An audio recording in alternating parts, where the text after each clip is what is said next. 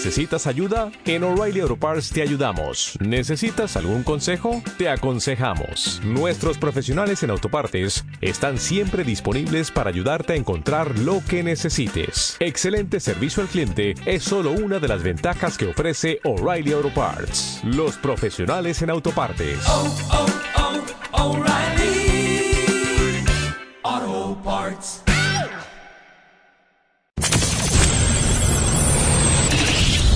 Soy Hernán Moyano, realizador, director de cine de terror, enfermo de cine de terror. Crecí viendo todo lo que tenía que ver con cine clase B, con demencias que se pasaban en estado de superacción. Mi viejo realmente no entendía demasiado de cómo educar a un niño. Por eso es que hoy me dedico a repasar la historia del cine de terror con todos ustedes. Hoy hablaremos de The Babadook.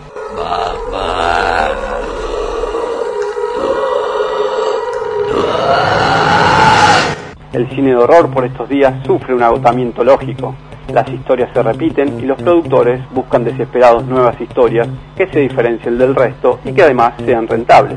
Por esto, los guionistas de todo el mundo centran sus esfuerzos en escribir este tipo de historias para parar la olla. El género ha sufrido durante toda su historia, pero ha sido siempre el más redituable.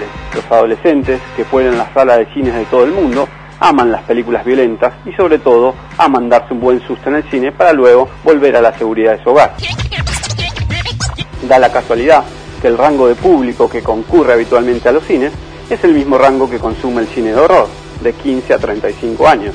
Esto, sin duda, es uno de los factores determinantes para su rentabilidad.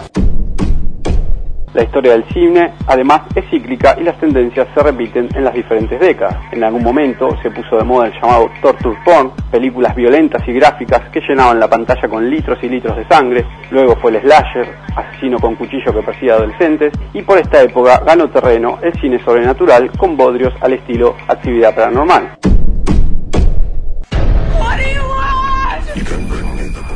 Hace unos días, William Friedkin dijo sobre una pequeña película de horror australiana llamada The Babadook, es la película más aterradora que he visto en mi vida. Palabras mayores, si el que las pronuncia es el director del Exorcista, entre otras gemas. That's when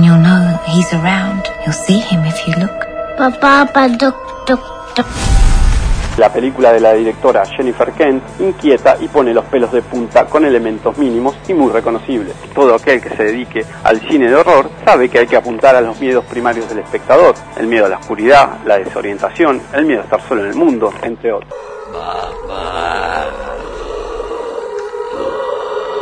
Este proyecto, que había empezado a buscar financiación a través de Kickstarter y que logró conseguir unos 30 mil dólares, creció y se convirtió en una película más grande. Esos 30 mil dólares fueron destinados principalmente para el departamento de arte.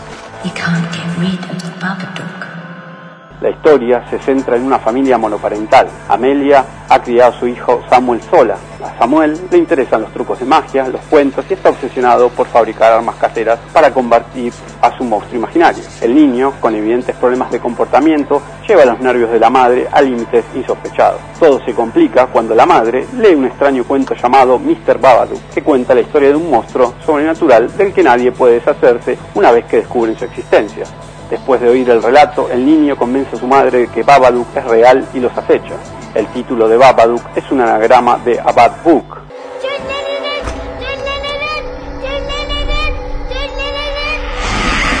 La película ha funcionado tan bien alrededor del mundo que ha servido para revitalizar el género y que todos los fans del terror apunten a su directora. Para los que hayan gustado de la película, recomendamos que busquen el cortometraje Monster de Jennifer Kent, del cual parte la premisa para la película.